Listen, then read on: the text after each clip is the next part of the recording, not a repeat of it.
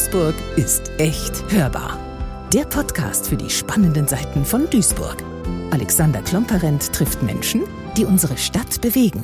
Hallo zusammen, das hier ist die Premiere des Duisburg ist echt Podcast. Duisburg ist echt hörbar.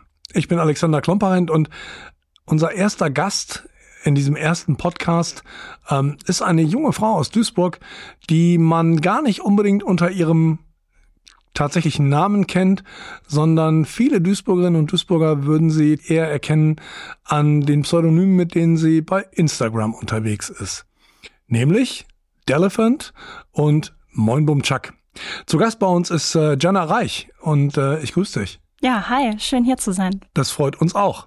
Ähm, wir kennen dich tatsächlich ähm, aus Instagram und generell aus den sozialen Medien, vor allen Dingen ähm, mit diesen zwei Namen, die ich eben schon mal nannte, mit Delephant und Moinbum Chuck. Kannst du uns kurz erklären, was Moinbum Chuck für einen Hintergrund hat? Ähm, ja, mit dem Namen. Der Hintergrund ist, dass das ein Track von der ja, Band, sag ich mal, Fünf Sterne Deluxe ist und ich den unheimlich feier, weil der halt einen sehr guten Beat hat, einen schönen Bass irgendwie und ich brauchte einen Namen auf Instagram, der gut funktioniert und da kam das eine zum anderen. Funktionieren tut er ganz offensichtlich. Erzähl ein bisschen, was du unter dem Pseudonym Moinbum Chuck auf Insta machst. Ja, wie es immer am Anfang ist, man lädt erstmal so ein paar Bilder hoch und hat vielleicht noch gar kein Konzept. Zumindest habe ich mich ohne Konzepte angemeldet. Mittlerweile würde ich sagen, nutze ich die Plattform vorwiegend zum Netzwerken. Also passiert auch sehr viel, was man nicht so sieht. Aber ähm, ja, der Kernfokus meines Accounts, würde ich sagen, sind Fotografien aus Duisburg, aus dem Ruhrgebiet.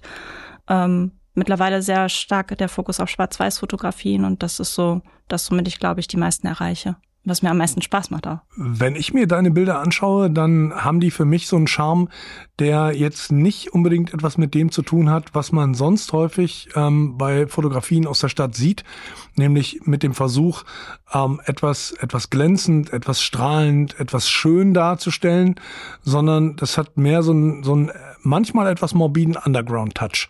Woher kommt das? Ich versuche irgendwie so ein bisschen diese urbane Seele des Ruhrgebiets festzuhalten. Also ich sage mal, ich sehe das Schöne da, wo andere es nicht sehen. Und ich versuche, manchmal fotografiere ich auch Sperrmüll oder so, weil er irgendwie witzig arrangiert ist oder so. Also ich gehe einfach mit offenen Augen durch die Stadt und bin auch manchmal unterwegs, ohne den Willen zu haben, zu fotografieren und sehe irgendeinen Moment, wo ich mir denke, den musst du festhalten. Dass das, das ist einfach schön anzusehen oder das, das spiegelt die Stadt, das Ruhrgebiet wieder irgendwas. Und ähm, das versuche ich dann festzuhalten. Und ich glaube, das ist einfach so ein, so ein persönlicher Blickwinkel, den ich da versuche darzustellen.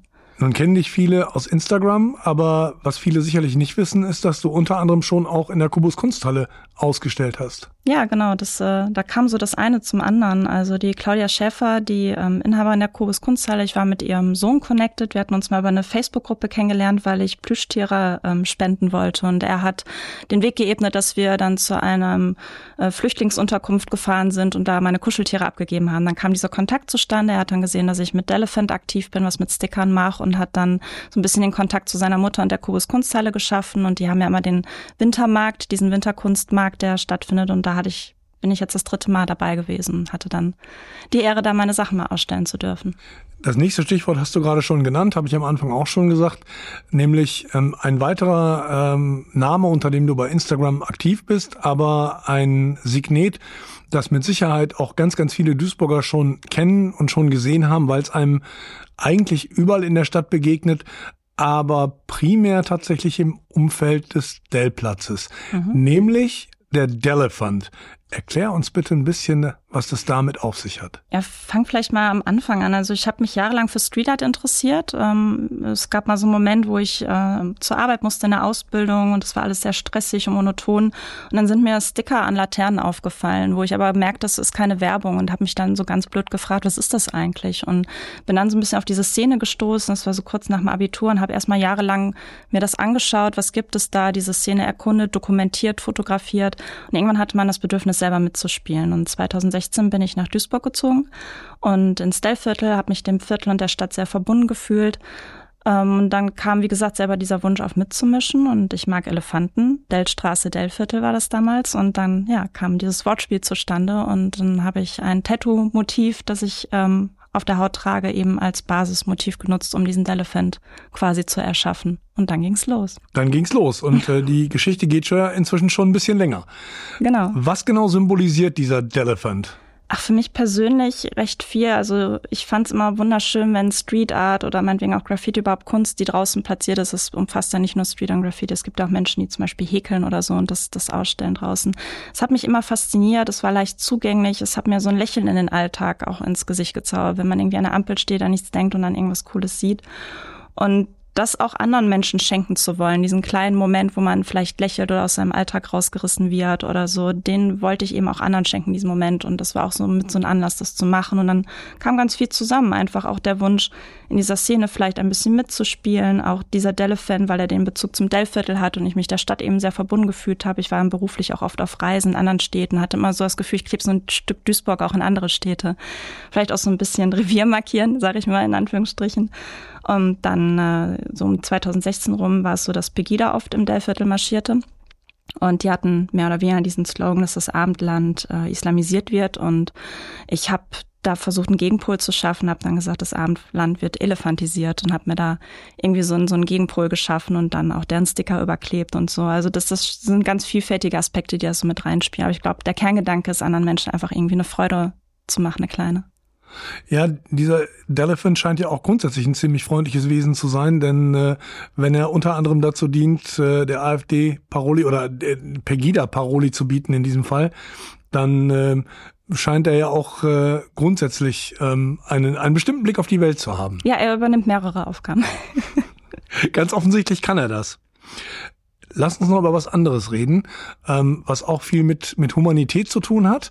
Nicht in diesem Falle mit, dem, mit der Humanität des Delefant, sondern ähm, mit deiner eigenen.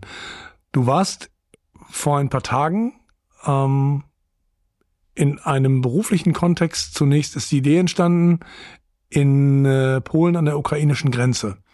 Was genau habt ihr da gemacht? Ähm, wie seid ihr hingefahren? Was war die Idee? Und äh, erzähl mal so ein bisschen ähm, jenseits dessen, ähm, wie man, wie man etwas organisiert, was dir da begegnet ist. Wie, wie ist dir Krieg begegnet?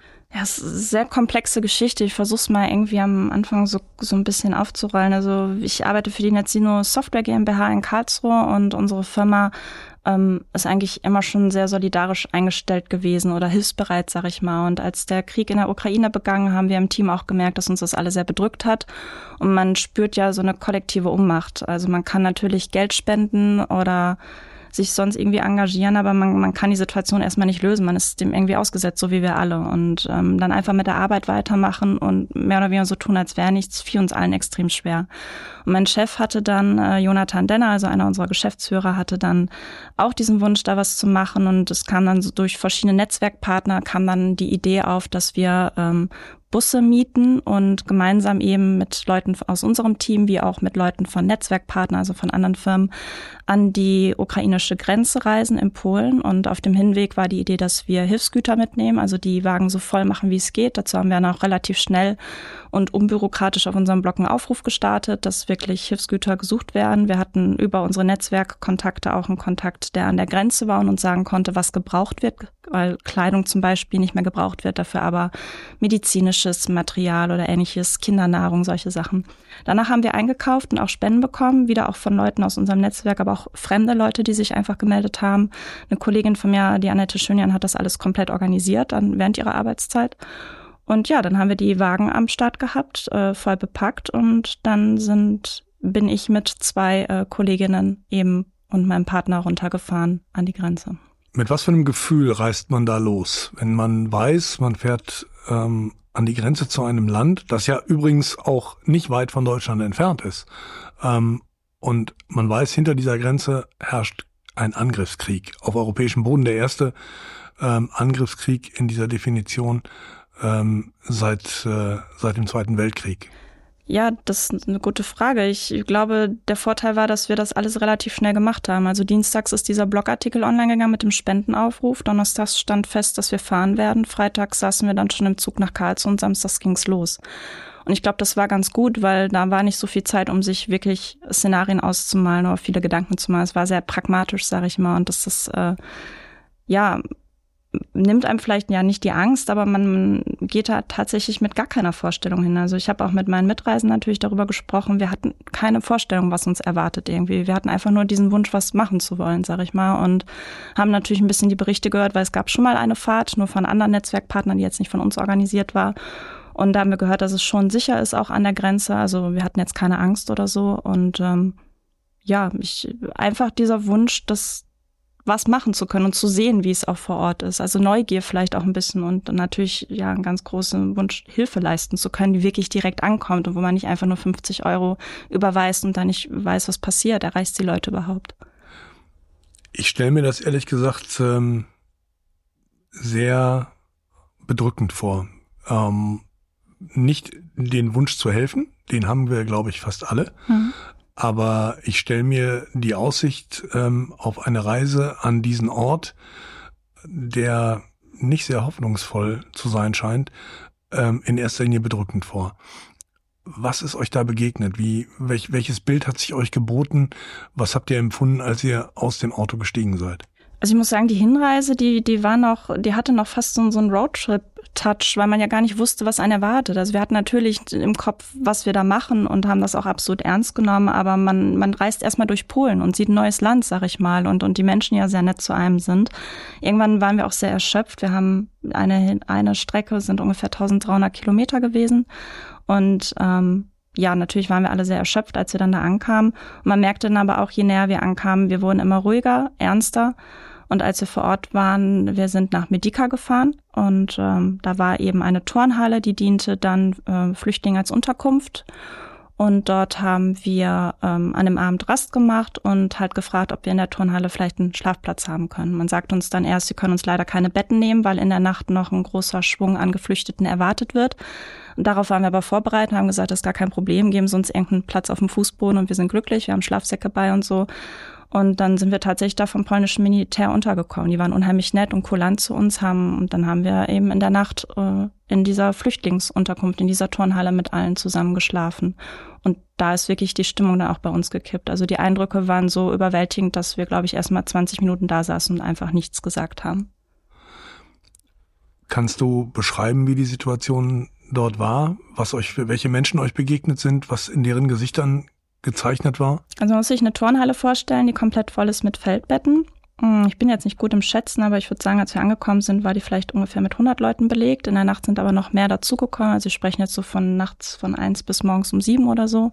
Ich glaube, am Ende waren so rund 300 Leute oder vielleicht auch mehr da, als wir da waren. Mit Leuten meine ich vorwiegend Frauen mit Kindern, auch viele mit kleinen Kindern weiß ich nicht, man sieht dann, wie die Kinder damit Kuscheltieren spielen oder auch eine Frau neben ihrem wirklich kleinen Baby liegt auf so einer Matratze und so. Man, man denkt halt die ganze Zeit darüber nach, was die für einen Weg hinter sich haben, was für ein Schicksal, ob die ihre Männer, Brüder, Söhne, Väter zu Hause lassen mussten. Und man muss das erstmal alles verarbeiten. Das sind so Bilder, die, die kennt man theoretisch aus dem Fernsehen, aber diesmal sitzt man mittendrin und hat dieses Schicksal um sich herum. Und das ist sehr bedrückend. Das muss man erstmal handeln können. Aber wir waren, glaube ich, sehr pragmatisch unterwegs. Also wir, man, man lässt das so auf sich wirken, aber man versucht dann auch irgendwie ins Handeln zu kommen, um das vielleicht gar nicht so an sich ranzulassen, damit man nicht in so eine ja, Schockstarre verfällt, würde ich fast sagen. Wenn wir beim Handeln sind, ähm ist ja, dann schließt sich ja die Frage an, was genau habt ihr vor Ort getan? Was mhm. war sozusagen das erste, ähm, was ihr getan habt, ähm, als ihr begonnen habt, das Auto auszuladen? Ja, wir sind nachts um eins angekommen, waren halt sehr müde und am nächsten Tag sollte es ja dann zurückgehen. Äh, Im Idealfall eben in Begleitung von einigen Geflüchteten, die wir mit nach Deutschland nehmen können. Das heißt, unsere erste Aufgabe, als wir da waren, war eine Mütze Schlaf kriegen, aber es war eigentlich gar nicht möglich. Wir waren so überwältigt von den Eindrücken. Muss ich auch vorstellen, ähm, in der Nacht sind noch die Sirenen losgegangen. Ich habe das erst gar nicht verstanden. Ich war so naiv und dachte, da guckt irgendjemand ein YouTube-Video, ähm, bis am nächsten Morgen dann klar wurde, dass 50 Kilometer entfernt von uns in, ähm, in der Ukraine ein Bombenanschlag stattgefunden hat und äh, wir davon noch die Ausläufer quasi gehört haben über diese Sirenen. Und ähm, das ist so surreal. Es ist einfach surreal. Und das, das haben auch alle, die uns begleitet haben, gesagt. Und ja, was haben wir dann gemacht? Also erstmal eine Mütze versucht, Schlaf zu kriegen, am nächsten Morgen sehr früh aufgestanden, den Wagen, wie gesagt, ausgeladen, also die Hilfsgüter da gelassen und äh, vor Ort waren wir aber schon connected und da können die Leute sich mehr oder weniger so ein bisschen anmelden. Also wenn die den Reisewunsch nach Deutschland haben, weil die vielleicht Familie oder Bekannte ja haben, dann versuchen die das so ein bisschen zu matchen. Also wir waren ja auch nicht die Einzigen, muss man sich vorstellen. Da fahren immer wieder Leute hin mit großen kleinen Autos und versuchen ähm, Menschen, die nach Deutschland kommen wollen, mitzunehmen. Und das ist, ich sag mal, für die Verhältnisse dafür, dass wir Krieg haben, also sehr gut organisiert gewesen da. Und ähm, ja, dann haben wir eben am nächsten Morgen relativ schnell versucht, Leute zu finden, die mit uns reisen wollen.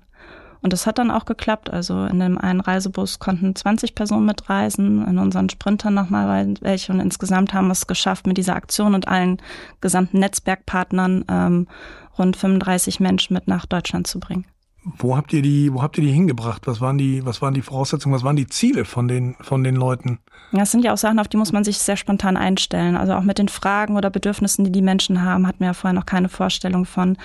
Ähm, das war sehr unterschiedlich. Der Plan war eigentlich erstmal, die Leute nach Stuttgart zu bringen. Dann haben wir aber einen Anruf bekommen, dass das nicht möglich ist und haben die dann zur Landesaufnahmestelle in Karlsruhe gebracht, ein Teil der Menschen.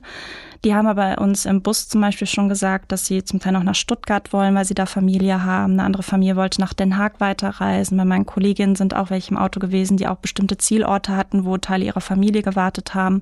Und wir haben uns wirklich bemüht, alle zu ihrem Zielort zu bringen, also zumindest zu den Bahnhöfen. Das heißt, noch nach der Fahrt, nachdem wir die Leute in Karlsruhe übergeben haben, sind wir am nächsten Morgen nochmal hin und ähm, haben die dort wieder abgeholt und die dann zum Teil noch wirklich zu ihren Zielorten gebracht. Das heißt, noch eine kleine Familie mit Mutter und zwei Kindern noch mit dem Zug bis Duisburg begleitet, wo die dann abgeholt wurden von jemandem, der sie nach Den Haag brachte.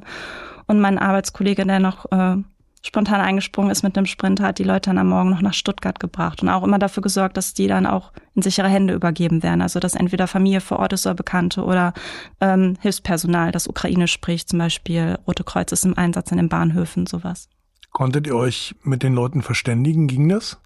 Ähm, Englisch wird nicht so stark gesprochen, bei der jungen Generation schon, bei den Älteren nicht. Ähm, das, das ging so ein bisschen holprig, aber mit Händen und Füßen kann man sich in so einer Situation immer gut ähm, doch über die, die wesentlichen Dinge austauschen und natürlich absoluter Joker einfach Google Übersetzer im Handy. Ne? Also man, man sagt, also tippt ein, was man sagen möchte und lässt sich das eben auf Ukrainisch übersetzen und die können das dann auch direkt ablesen vom Bildschirm. Das ist ja auch nochmal ein anderes Schriftsystem ist. Aber das hat dann doch funktioniert. Also so konnten wir eigentlich alle Fragen und Bedürfnisse klären. Und wir hatten noch einen Joker, muss ich dazu sagen, ein, ein sehr toughes äh, 15-jähriges Mädchen namens Paulina, die mit uns gefahren ist, die ähm, Deutsch ein bisschen sprach und Englisch und im Grunde für den ganzen Bus auch mit übersetzt hat. Also die hat großartige Arbeit für uns auch mitgeleistet auf der Reise. Haben die Leute euch so ein bisschen erzählt von den, von den letzten Tagen, die Sie in Ihrem Land erlebt haben? Von den letzten Tagen nicht direkt, aber teilweise schon. Wir hatten zum Beispiel die Situation, dass eine Mutter ähm, im Bus saß, die während wir gefahren sind, immer wieder Nachrichten aus ihrer Heimat bekommen hat. Also man hat gesehen, wie sie ständig irgendwie ihren Feed aktualisiert hat, in WhatsApp war und dann Bilder gesehen hat, wie dort quasi ihre Stadt, in der sie gelebt hat, äh, in Schutt und Asche gelegt wurde. Und äh, sie hat uns dann erzählt, dass ihr Mann und ihr Sohn noch da sind und sie hat dann zwischendurch auch geweint. Und man steht dabei und ist so unglaublich machtlos. Man findet noch nicht mal tröstende Worte. Was, was soll man den Menschen sagen? Also es ist das Eins, was wir machen konnten, ist die ihnen zuhören, ihnen das Gefühl geben, hier seid ihr zumindest sicher und wir versuchen euch so gut es geht zu eurem Zielort zu begleiten. Aber es, die Machtlosigkeit bleibt trotzdem, auch wenn man darunter fährt und die mitnimmt. Also ich, ich fühle mich immer noch so, als hätte ich nichts getan. Dabei habt ihr ganz viel getan, so wie es auch tatsächlich ja ganz, ganz viele andere ähm, in Deutschland tun. Auch in Duisburg ist die Hilfsbereitschaft enorm groß. Was mich noch so ein bisschen bewegt ist, ähm, wir haben in den letzten Jahren ja ganz, ganz viel ähm, immer wieder darüber gehört, dass, ähm, dass Europa im Grunde vermeintlich nur noch auf dem Papier existiere und ähm, es da keinerlei Verbindung ähm, zwischen verschiedenen ähm, Teilen des Kontinents mehr gäbe. Mein Eindruck ist jetzt im Angesicht des Ukraine-Krieges, äh, dass Europa ziemlich geschlossen an der polnischen Grenze steht, sinnbildlich und versucht zu helfen. Wie würdest du das bewerten? Ich, ich weiß, ich möchte mir nicht anmaßen, da so eine große Frage konkret beantworten zu können, aber die persönlichen Eindrücke, die wir da gesammelt haben, waren auch geprägt von Hilfsbereitschaft, muss man sagen. Also ähm, ich habe zum Beispiel von meinen Kolleginnen auch gesagt bekommen, weil die sind am, nochmal auch zu einem anderen Ort gefahren. Man muss sich auch vorstellen, wenn man da hinfährt, ist jetzt nicht so, als wenn die Menschen Schlange stehen. Also es sind ja vorwiegend Frauen und Kinder, da hat sich mittlerweile auch rumgesprochen, dass die zum Teil auch, ähm, ja, das Kriminelle eben auch versuchen, solche Frauen vielleicht ähm, zu entführen, um sie in Zwangsarbeit zu schicken oder ähnliches, die an Bahnhöfen irgendwie abfangen und so. Und das sind Sachen, die passieren und die, das wissen die auch, die sind auch sehr scheu, dann ihre Ausweise irgendwo abzugeben oder so. Ich glaube, da war es auch ganz gut, dass wir drei Frauen und ein Mann waren, dass da Vertrauen aufgebaut werden konnte. Und ich habe eben von meinen Kolleginnen auch erzählt bekommen, die dann eben noch zu einem anderen Ort gefahren sind, weil sie da Hoffnung hatten, noch mehr Leute zu finden, die sie mitnehmen können. Dass vor ihnen zum Beispiel auch zwei junge Männer, zwei Studenten in der Schlange standen, die einfach mit ihrem Pkw von Berlin aus gekommen sind und dachten, wir machen das jetzt einfach und gucken, ob wir hier Leute mitnehmen können. Also sehr ungeplant, spontan, aber daran merkt man eben, die Hilfe ist schon da. Also da kommen doch viele mit ihren, mit ihrem Privatwagen auch und gucken einfach, was, was kann ich machen davor kann man ja auch im Grunde nur den Hut ziehen. Wir haben im Vorgespräch darüber geredet, dass ja ihr das als als ähm, Kollegenschaft, als Belegschaft, als als äh, Unternehmen von deinem Arbeitgeber ähm, spontan organisiert habt. Und du hast mir erzählt, dass ihr versucht, eine ähm, eine Möglichkeit auch für andere Unternehmen zu schaffen, ähm, zu helfen, sehr konkret ähm, mit mit solchen solchen Transporten, mit so einem mit solchen Buslinien, ähm, aber das so zu stricken, dass das für Unternehmen und für Geschäftsführer, für Unternehmer ähm, sehr überschaubar ist von dem, was sie da an Ressourcen reinstecken müssen ähm, und auch was sie dabei an Risiken eingehen. Denn man kennt das, wenn man zunächst mal sich ein Projekt anguckt, dann stellt man erstmal fest, ja, wollen wir machen, ist super. Ähm, lass uns mal drauf gucken, was kann uns das kosten, was sind die Risiken, wie sieht es aus und dann macht man es häufig dann doch nicht, sondern äh, es gibt dann am Ende doch irgendwo eine Geldspende, die auch wichtig ist, aber für die, die tatsächlich selbst etwas tun wollen und ins Handeln kommen wollen, wie du das so schön genannt hast, für die habt ihr gerade was in Planung. Kannst du das so ein bisschen skizzieren? Genau, wir haben diese Reise jetzt gemacht und bringen ja ein paar Erfahrungen mit. Also wie man das vielleicht sinnvoll gestalten kann, welche Fragen vielleicht auch oder Bedürfnisse die Geflüchteten haben, wenn sie wieder zurückfahren, all solche Dinge. Und wir dachten uns, man kann doch mit recht einfachen Mitteln ganz pragmatisch helfen. Und wie toll wäre es eigentlich, wenn man das so transparent auch gestalten kann, dass andere Firmen dieses Konzept adaptieren und sich vielleicht dann auch überlegen, ich nehme Summe X in die Hand und kann da vielleicht so und so viele Menschen für über die Grenze bringen. Und wir haben schon am Anfang gesagt, dass wenn wir diese Reise machen, wir es am Ende sehr transparent darstellen wollen. Ich glaube, aktuell war der Stand, wir haben mit einem Busunternehmen zusammengearbeitet. Da sind die beiden Fahrer unentgeltlich gefahren. Also das Einzige, was bezahlt wurde, war Sprit und Maut. Und äh, da liegen wir dann ungefähr bei der Strecke hin und zurück bei 2000 Euro, die da investiert werden müssen. Dann die beiden Fahrer, das wie gesagt jetzt zum zweiten Mal gemacht. Da gilt auch das Motto, die wollen das noch öfter machen. Wir machen es so lange, wie es sein muss und wie wir es auch können. Also wie die Sicherheitssituation es hergibt, dass wir da runterfahren können. Und äh, dann haben wir geguckt, was fallen noch für Kosten an. Natürlich noch ein paar Kosten für die Verpflegung, erstmal für die Leute, die hinfahren, natürlich dann auch für die Geflüchteten zurück und die ähm, Hilfsgüter und die Spenden, was wird da gebraucht. Ähm, und dann haben wir ähm, jetzt in einem Blogartikel das einmal runtergeschrieben und dann auch eben mit dem Wunsch, da andere Firmen zu adressieren, so dass man sieht, okay, für 2000 Euro kann ich zum Beispiel dann so einen Bus irgendwie schon mal klar machen. Dann braucht es noch zwei Personen, die mitfahren. Vielleicht kann man zwei Mitarbeiter von der Firma freistellen, die daran Interesse haben.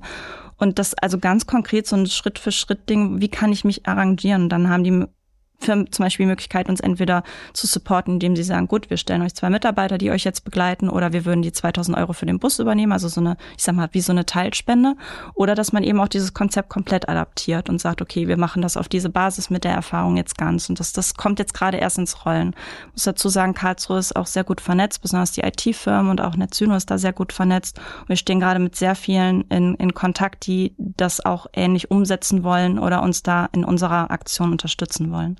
Also die Fahrt jetzt zum Beispiel ist schon von einer Firma äh, gesponsert worden. Diese 2000 Euro für Sprit und so, die haben wir nicht selber bezahlt. Du sprichst von, von Karlsruhe und ähm, von, der, von der Vernetzung, insbesondere der IT-Branche vor Ort. Ähm, wir sind ja nun in Duisburg ja. und meine Erfahrung mit Duisburg ist, das wirst du vielleicht teilen, ähm, Duisburg ist eine große Stadt, aber auch ein großes Dorf. Und ja. ähm, es gibt in Duisburg ähm, eine Menge Menschen, die, die aktiv sind, die was mhm. tun. Die meisten kennen sich untereinander. Nicht alle kennen sich untereinander, aber ähm, das kann ja noch werden. Ähm, wir werden natürlich das, was ihr dazu äh, veröffentlichen werdet zu eurer Reise und zu euren Erfahrungen, hier auch verlinken in unserem Podcast. Und ähm, vielleicht finden sich äh, auch Unternehmen aus Duisburg, die bereit sind zu sagen, okay, wir engagieren uns genau so, das ist praktische Hilfe, das, äh, da wissen wir, was mit unserem Geld passiert und wir wissen genau, ähm, wen das adressiert und wem dabei geholfen wird. Und ähm, vielleicht gibt's eine, eine Chance, ähm, auch vielleicht mit, mit deiner Hilfe dabei, Netzwerke zusammenzustellen, die eben genau das tun, was ihr jetzt gerade getan habt. Das ist ja auch eigentlich unser Wunsch. Also das hat jetzt einfach so seinen Lauf in Karlsruhe begonnen, weil ich eben für eine Karlsruhe Firma arbeite, aber das eben seit 2016 von Duisburg aus tue. Und ich wünsche mir da auch eigentlich, dass entweder die beiden Städten oder Akteure aus den Städten vielleicht auch miteinander mehr interagieren oder dass diese Idee gerne auch in andere Städte schwappt oder, oder wir uns auch mit anderen da vernetzen, die vielleicht ähnliche Pläne haben und so. Und ja, vielleicht gibt es auch in Duisburg Busunternehmen, die vielleicht bereit sind, ihren Wagen zu stellen, wenn man durch Spenden dann den Sprit zum Beispiel finanziert oder auch erfahrene Fahrer, die bereit sind, so einen großen Wagen dann eben auf so einer Strecke hin und zurück zu fahren. Ähm, das wäre natürlich super, wenn wir solche Kooperationen auch hier finden würden. Das würde mich mega freuen. Ich merke auf jeden Fall, und das geht uns allen so, die an der Reise beteiligt waren, als wir zurückgekommen sind, man, man hört nicht einfach auf. Also ich weiß für mich zwar noch nicht, ob ich das nochmal mache. Es muss tatsächlich auch ein bisschen sacken. Also man kommt nicht zurück und ist äh, total fröhlich oder so. Ähm, aber man hat doch noch mehr das Bedürfnis zu helfen. Und es gibt ja auch unglaublich viel hier in Duisburg zu tun. Ne? Also sei es Wohnraum zu suchen, den einzurichten, die Leute auf Behördenbegängen zu begleiten, die überhaupt hier abzuholen, irgendwie menschlich, örtlich. Ähm, ich glaube, in jeder Stadt gibt es gerade zig Baustellen. Die gibt's ganz sicher und ähm, in Duisburg ähm, wird das Ganze ja auch über so, ein, so, ein, so eine Art Krisenstab organisiert, damit es koordiniert werden kann. Und ähm, das trifft aber tatsächlich ähm, ja immer die Situation hier bei uns vor Ort, aber eben nicht das, was ihr da äh, gerade getan habt. Insofern wäre es sicherlich sinnvoll, ähm, wenn man die Informationen, die ihr da zusammengestellt habt und auch die die Emotionen, die ihr dabei erlebt habt, ähm, anderen zur Verfügung stellen kann. Denn eins ist so eine Erfahrung, da haben wir im Vorgespräch auch drüber gesprochen, die habe ich gemacht, die hast du auch gemacht. Ähm, Duisburg ist unglaublich gut darin und unglaublich groß darin, ähm, ganz spontan bei irgendwelchen auftretenden gesellschaftlichen Problemlagen Menschen zu vernetzen, funktioniert meistens über die sozialen Medien und ähm, ganz schnell Probleme zu lösen und Hilfe zu organisieren. Und vielleicht ist das mit so einem Modell wie das, was ihr gemacht habt, auch hier möglich? Ich würde mich auf jeden Fall dafür einsetzen. Also wir sind ja gerade auch dabei, muss man sagen, wir haben heute Mittwoch. Ich bin vor zwei Tagen erst zurückgekommen. Ich bin selber noch dabei, diese Reise zu verarbeiten und spreche da, glaube ich, auch ein Stück weit für meine Begleitung. Und äh, man muss dann erstmal so ein bisschen die eigenen Eindrücke verarbeiten, dann natürlich auch gucken, wo will ich helfen, wo sind die Strukturen und sowas. Und es wird natürlich ganz unabhängig von dem Artikel, der jetzt schon erschienen ist, der quasi so ein bisschen dieses Hilfepaket beschreibt, sage ich mal, wo, wo jeder aktiv werden kann, wird es auch nochmal einen wirklichen Reisebericht, also einen Erfahrungsbericht geben. Was haben wir da erlebt? Also so ein bisschen nicht Tagebuch ähnlich, aber einfach mal, wie, wie sahen unsere Tage aus, wie war unsere Route aus, was haben wir erlebt. Das kommt auch noch alles. Und ähm, ja, daran anknüpfend werden wir das hoffentlich alles noch so oft machen, wie es nötig ist. Mhm. Und werden dann entsprechend auch diese diese Strukturen, in der ihr da, in denen ihr das gemacht habt, ähm, beschreiben und ähm, zur Verfügung stellen. Eben ja, möglichst niedrigschwellig, damit wirklich ja kaum einer sich rausreden kann, warum man es vielleicht nicht macht. Ja, genau. Also es geht ja auch immer darum zu schauen, wie man auch andere noch dazu bewegen kann, die eigene Komfortzone zu verlassen. Denn ich glaube tatsächlich, dass ganz, ganz viele zu Hause sitzen und vielleicht auch schon mal irgendwie einen Geldbetrag gespendet haben, aber eigentlich dringend irgendwie wirklich auch praktisch etwas tun wollen, was auch umgehend ein Ergebnis hat und äh, was auch unmittelbar direkt ähm, Menschen zu, zu, ähm, zur Hilfe kommt.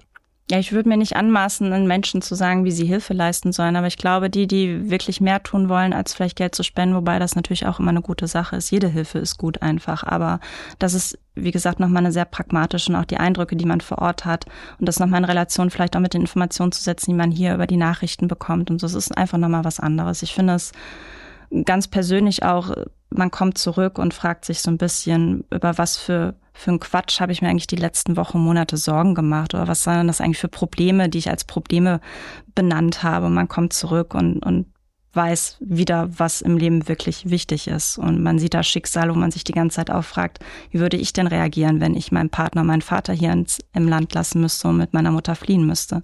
Und das sind Gedanken, die wird man so schnell nicht los, die machen was mit einem. Aber ähm, ich glaube, das ist auch ganz gut, dass da was in einem arbeitet.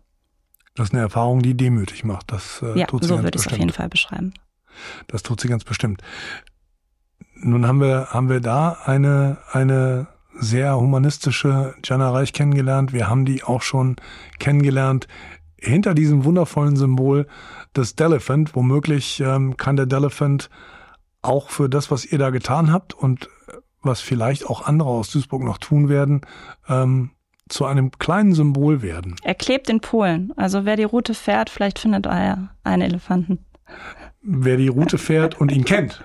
Und ihn kennt. Der ja. wird ihn da womöglich finden, den, den Duisburger Elefanten, den, den Delefant, der übrigens, ähm, wie ich finde, ähm, auch zu uns als Duisburgers echt sehr gut passt, weil er tatsächlich etwas, etwas völlig Originales ist und ähm, etwas, das, das mit unserer Stadt eine Menge gemeinsam hat, ähm, die, die eben auch nicht darauf aus ist, ähm, mehr Schein als Sein herzustellen nach außen, sondern die, die ist, wie sie ist. Das ist zwar manchmal auch ein bisschen rauer, ähm, aber auch immer sehr, sehr empathisch. Ja, doch, so habe ich Duisburg kennengelernt. Also ich bin ja bewusst hier hingezogen. Tatsächlich teile ich das, ja. Dann äh, würde ich sagen, kommen wir zur Rubrik Steckbrief. Alles klar. Duisburg ist echt hörbar. Steckbrief. Jana Reich, wie jung bist du eigentlich? Ich bin äh, 35. Von Beruf? Von Beruf bin ich Senior Marketing Managerin bei einer Softwarefirma. Was hat dich nach Duisburg gebracht? Ich bin 2016 hier hingezogen, komme gebürtig eigentlich aus Mülheim, hatte eine sechsjährige Zwischenstation in Karlsruhe und letztendlich haben mich zwei Freundinnen nach Duisburg gebracht, die hier schon gewohnt haben und auch die Nähe zu meiner Familie. Ich bin in Mülheim-Speldorf groß geworden und ähm, ja, ich, ich mag Duisburg einfach. Ich mochte die Mentalität. Ich hatte das Gefühl, hier, hier passiert was im Vergleich zu Mülheim und äh, ganz pragmatisch, die Mieten sind günstiger. Und äh, ja, ich, ich mochte das Viertel einfach und dann hat's mich hingezogen.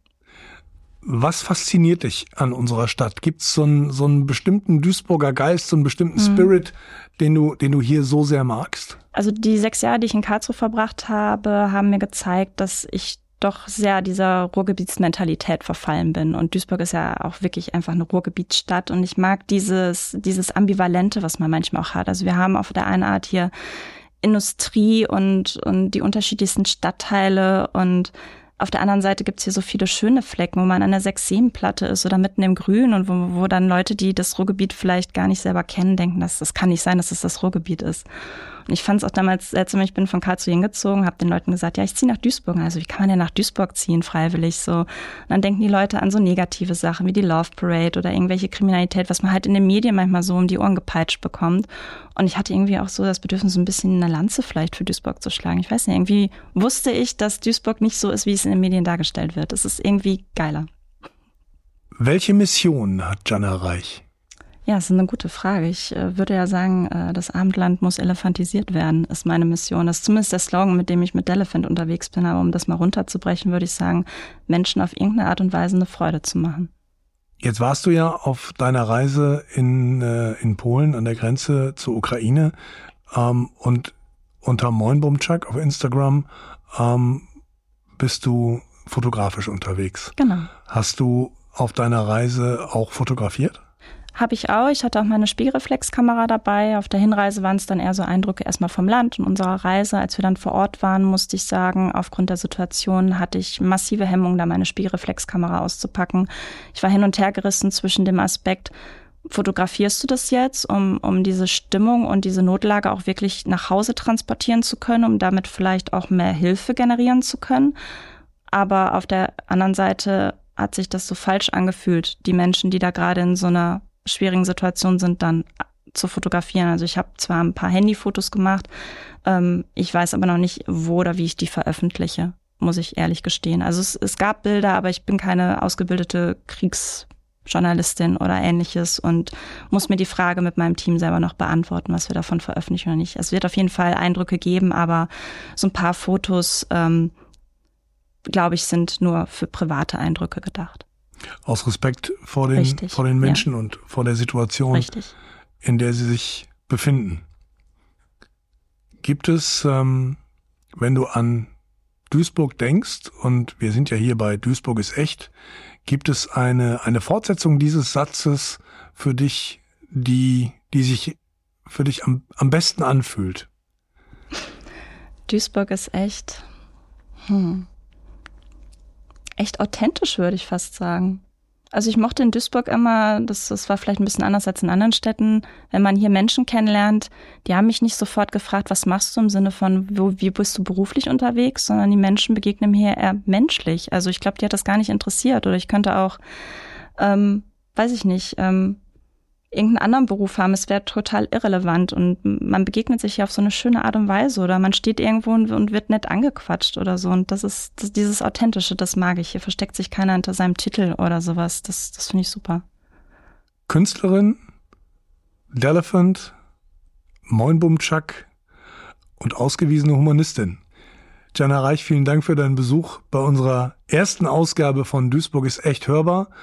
Wir hoffen, dass das äh, nicht nur für dich und mich ein sehr aufschlussreiches Gespräch war, sondern äh, auch für diejenigen, die sich diesen Podcast anhören und äh, sich darüber freuen können, welche Menschen wir aus unserer Stadt vorstellen. Danke an dich für deinen Besuch. Danke an euch und Sie, die uns zuhören. Bleiben Sie uns gewogen und äh, freuen Sie sich und freut ihr euch mit uns auf die nächste Folge. Ja, vielen Dank, dass ich dabei sein durfte. Duisburg ist echt hörbar.